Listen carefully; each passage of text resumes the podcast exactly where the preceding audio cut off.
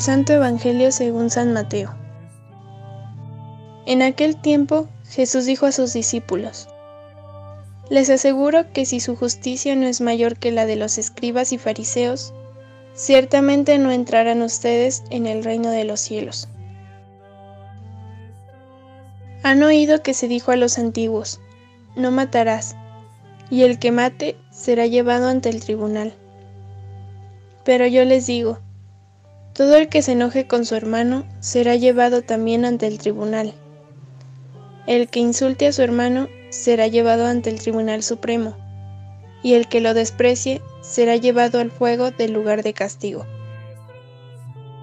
Por lo tanto, si cuando vas a poner tu ofrenda sobre el altar, te acuerdas allí mismo de que tu hermano tiene alguna queja contra ti, deja tu ofrenda junto al altar y ve primero a reconciliarte con tu hermano y vuelve luego a presentar tu ofrenda.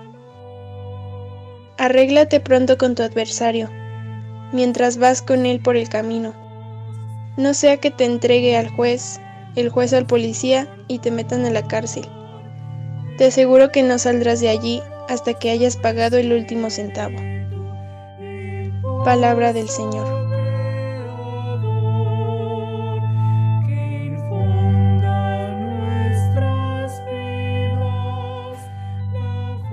Señoras, señores, jóvenes, niños, muy buenos días.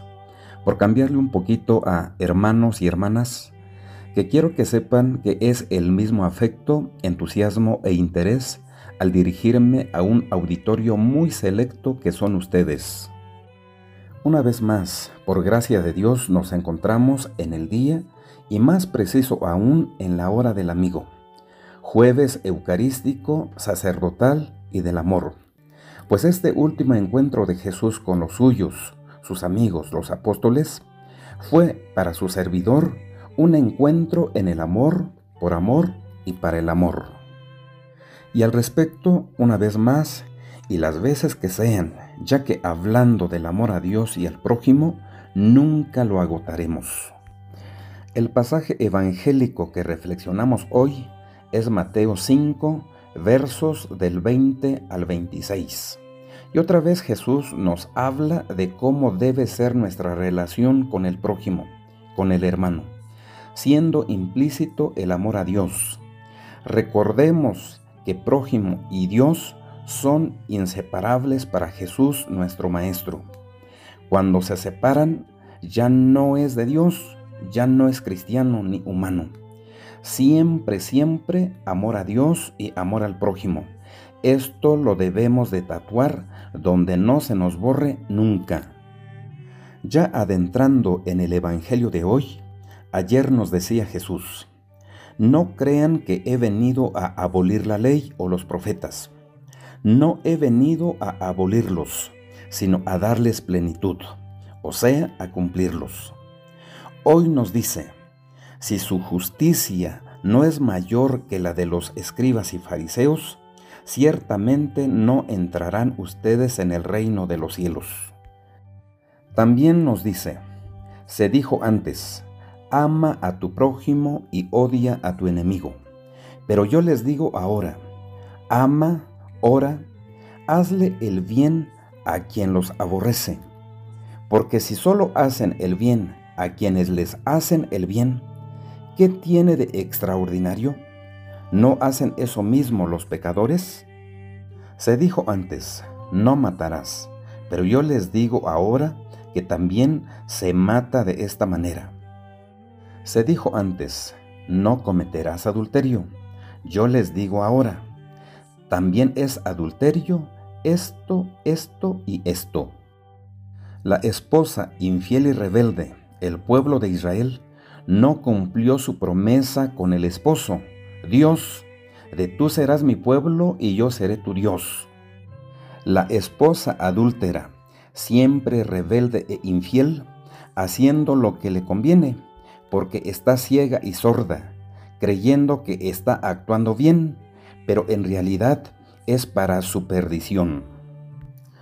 Dios, dándose cuenta de la perdición de la esposa Israel, le envía a su propio Hijo para decirles, y más que nada a enseñarles lo que quiere Dios para con su criatura predilecta, el hombre. Por eso Jesús dice repetidamente, antes se dijo esto, pero ahora yo digo esto. Por eso se dirá de él que habla como quien tiene autoridad. O sea que no es otro rabino de su tiempo. ¿Dónde está el problema de la esposa, Israel? En separar lo que no se debe de separar nunca. Amor a Dios y amor al prójimo. Esta es la regla de oro de todos los tiempos. Esto es todo el secreto de la vida. Nos dirá el mismo Jesús. Haz esto y vivirás.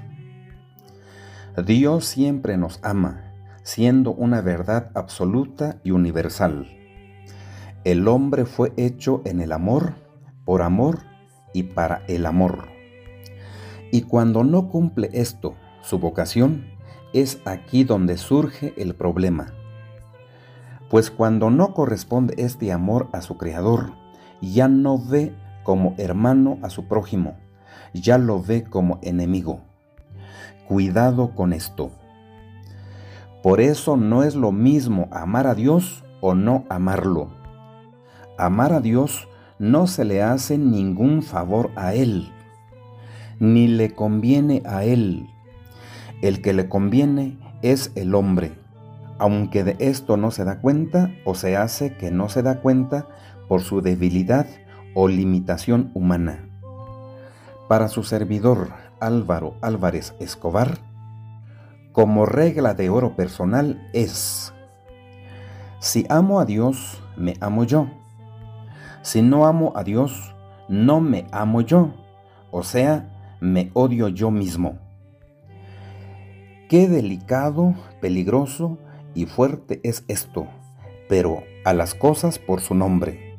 Volvamos a nuestra regla de oro, y más que nada al mandato número uno de Jesús.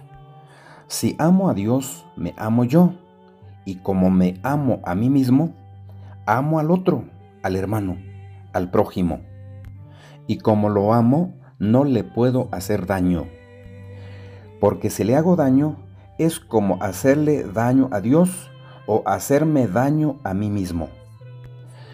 Por eso Jesús hoy nos dice y o nos recuerda, si presentas tu ofrenda a Dios, pero recuerdas que tienes una ofensa, injusticia, daño del que sea con el hermano, prójimo, ve primero a ponerte en paz con el hermano, luego vuelves con tu ofrenda y entonces sí lo acepto, menos no.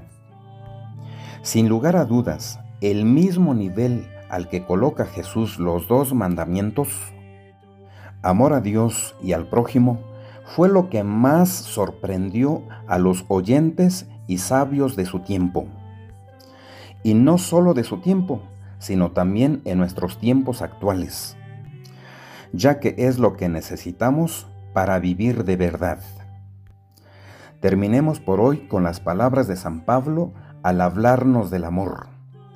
Primera Corintios capítulo 13 versos del 1 al 13. Si yo hablara todas las lenguas de los hombres y de los ángeles y me faltara el amor, no sería más que bronce que resuena y campana que toca. Si yo tuviera el don de profecía, conociendo las cosas secretas con toda clase de conocimientos, y tuviera tanta fe como para trasladar los montes, pero me falta el amor, nada soy. Si reparto todo lo que poseo a los pobres, y si entrego hasta mi propio cuerpo pero no por amor, sino para recibir alabanzas, de nada me sirve. El amor es paciente, servicial y sin envidia. No quiere aparentar ni se hace el importante. No actúa con bajeza ni busca su propio interés. El amor no se deja llevar por la ira, sino que olvida las ofensas y perdona. Nunca se alegra de algo injusto y siempre le agrada la verdad. El amor disculpa todo, todo lo cree, todo lo espera y todo lo soporta. El amor nunca pasará. Pasarán las profecías, callarán las lenguas y se perderá el conocimiento, porque el conocimiento, igual que las profecías, no son cosas acabadas, y cuando llegue lo perfecto, lo imperfecto perecerá. Cuando yo era niño hablaba como niño, pensaba y razonaba como niño, pero cuando ya fui hombre, dejé atrás las cosas de niño. Del mismo modo, al presente vemos como en un mal espejo y en forma confusa, pero entonces será cara a cara. Ahora solamente conozco en parte, pero entonces le conoceré a Él como Él me conoce a mí. Ahora tenemos la fe, la esperanza y el amor, las tres, pero la mayor de las tres es el amor. Que así sea. Hasta pronto.